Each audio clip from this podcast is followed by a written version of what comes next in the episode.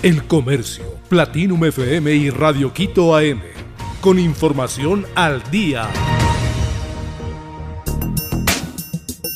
16 fallecidos y 60 casas afectadas en Alausí por deslizamiento. La Secretaría de Gestión de Riesgos detalló las acciones que se han tomado ante el deslizamiento de gran magnitud que ocurrió la noche del domingo 26 de marzo en Alausí.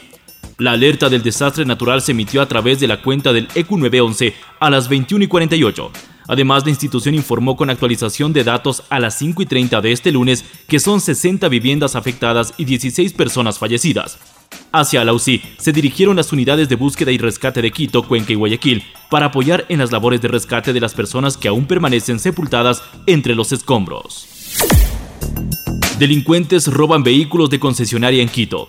La noche del sábado 25 de marzo se registró un ataque delincuencial en las bodegas de Casabaca, producto del cual se sustrajeron varios vehículos, así lo informó el concesionario de Toyota en Ecuador a través de un comunicado oficial. Rechazamos todo acto de esta naturaleza y estamos trabajando en equipo con las instituciones públicas del Ecuador, Ministerio del Interior, Policía Nacional y Fiscalía, consta en el mensaje compartido a través de redes sociales.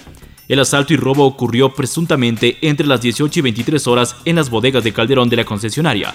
Para llevarse 24 autos de alta gama, los delincuentes amarraron a los guardias. Sur y sureste de Estados Unidos en alerta máxima por fuertes tormentas y tornados. Varios estados del suroeste y sur de Estados Unidos permanecen en alerta máxima por tormentas torrenciales y tornados que podrían afectar también a Mississippi, que trata de recuperarse de los fenómenos acontecidos el 24 de marzo del 2023, que han causado al menos 26 muertos. El Servicio Meteorológico Nacional informó el domingo 26 de marzo del 2023 que emitió una alerta de tornado para el sur y centro de Alabama, donde el viernes falleció una persona por otro tornado. En la zona podrían producirse tornados intensos, granizo fuerte y ráfagas de viento dañinas dispersas.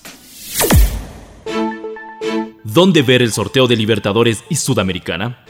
Una vez culminadas las fases previas de la Copa Libertadores y Sudamericana, solo queda aguardar por los sorteos de la fase de grupos para que los ecuatorianos conozcan a sus rivales. El evento se realizará este lunes 27 de marzo del 2023 en la sede de Conmebol en Luque, Paraguay.